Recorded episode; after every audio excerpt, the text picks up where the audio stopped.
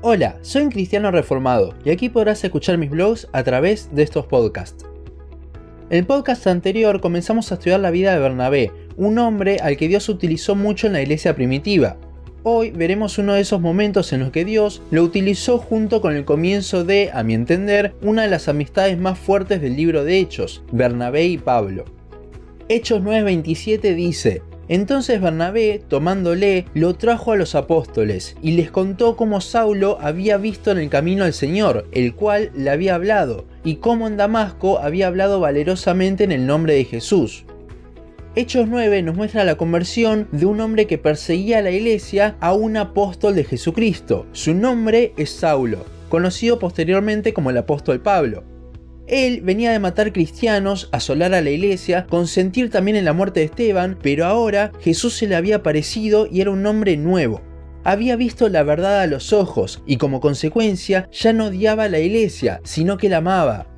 En los versículos 20 al 22 vemos justamente cómo Pablo, en vez de intentar destruir la iglesia, trataba de construirla mediante la predicación del Evangelio de Cristo. Sin embargo, no fue muy bien aceptado, con lo cual, en el versículo 26 vemos cómo va a Jerusalén para intentar integrarse con sus hermanos cristianos pero por los estragos que había causado y el miedo que había generado entre los cristianos, lo rechazaban. En este feo momento en la vida de Pablo, un momento de soledad, es donde entra Bernabé, hay una teoría no comprobada de que Bernabé había estudiado en la Universidad Judía de Tarso, de donde era Pablo. Allí lo habría conocido y habría visto cómo era antes de Cristo.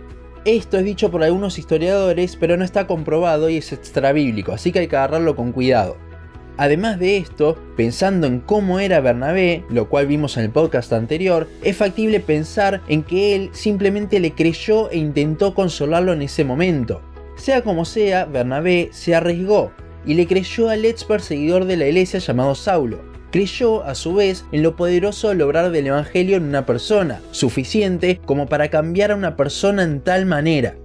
Bernabé puso en juego no solo su reputación ante los apóstoles, sino también a la iglesia misma, ya que Saulo podría haber sido un infiltrado pero al escuchar la historia de Pablo vio totalmente posible esto y dio testimonio delante de los apóstoles de que sí era un hermano. Imagínese lo que debió causar esto en el corazón de Pablo, de estar completamente solo, alguien se le acerca, lo escucha y se pone como defensor del mismo delante de los principales de la iglesia. El corazón de Bernabé y la confianza que tenía en el poder del Evangelio es algo admirable. La historia de esta amistad continúa en el capítulo 11, ya no en Jerusalén, sino en Antioquía. Vemos en este capítulo el inicio de la iglesia en esta ciudad. Muchos judíos, a causa de la persecución que había en Jerusalén, huyeron a otras ciudades. Es esto lo que Dios utilizó para que comenzasen iglesias en otras partes del mundo. Vemos en el versículo 19 que los que huían les predicaban solamente a los judíos. Sin embargo, en Antioquía, los judíos que habían ido allí les predicaban a los griegos que habitaban en ese lugar. Con esto se dio inicio a una iglesia muy diferente de las que se veían hasta ahora. Hasta el momento, la mayoría de las iglesias eran en sinagogas donde habían judíos convertidos. El único caso diferente es en la casa de Cornelio en el capítulo 10. Pero ahora, en Antioquía, se fundaba una iglesia conformada tanto por judíos como por griegos. Cuando esta noticia llegó a los oídos de la iglesia en Jerusalén, decidieron que debían mandar a alguien para que los guiase en sus inicios, y envían a Bernabé. Recordemos que él era uno de los principales de la sinagoga de Chipre, con lo cual tenía experiencia en dirigir congregaciones, además de lo que vimos en el podcast anterior sobre cómo destacaba él en su habla la exhortación y la consolación. Aparte de esto, en el versículo 24 vemos algo esencial de por qué lo enviaron. Dice que era varón bueno y lleno del espíritu y de fe algo sin duda crucial para alguien que dirige una congregación. En el momento que llegó dice que exhortó a los hermanos a permanecer fieles al Señor, algo que en ese momento de persecución era de suma importancia recordar y animar a hacerlo. Y justamente Bernabé era el indicado para hacer este trabajo. Vemos cómo Dios lo utilizó para expandir la obra allí, y en el versículo 25 vemos una decisión un tanto arriesgada por parte de Bernabé, en una iglesia donde habían personas que habían huido de la persecución a los cristianos, mandó a llamar a Pablo, alguien que antes de Cristo todos lo conocían como el perseguidor de la iglesia. Con esto, sin duda, Bernabé termina de mostrar por completo su confianza en Pablo. Probablemente él estuviese oculto en algún lado, ya que era el punto de mira de los judíos y habían cristianos que seguían dudando de él, pero Bernabé lo manda a llamar igual.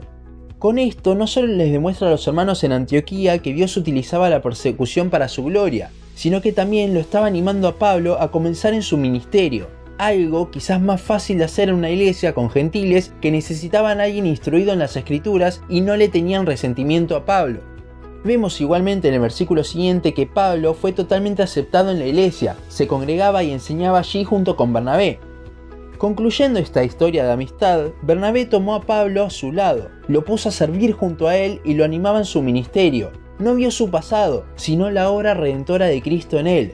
Esto es algo que se debe hacer tanto en el discipulado como en las amistades. Bernabé es un claro ejemplo de alguien que busca el crecimiento de los hermanos, importándole el presente y no su pasado. Ojalá muchos podamos ser como él, ver a Cristo de tal manera en las personas y animarlas en su vida cristiana. Hasta aquí nuestro podcast de hoy. Seguinos en Facebook, Instagram, YouTube y Spotify. En todas nos encontrás como un cristiano reformado. También seguinos en uncristianoreformado.blogspot.com para leer el resto de nuestros blogs. Nos vemos en la siguiente ocasión.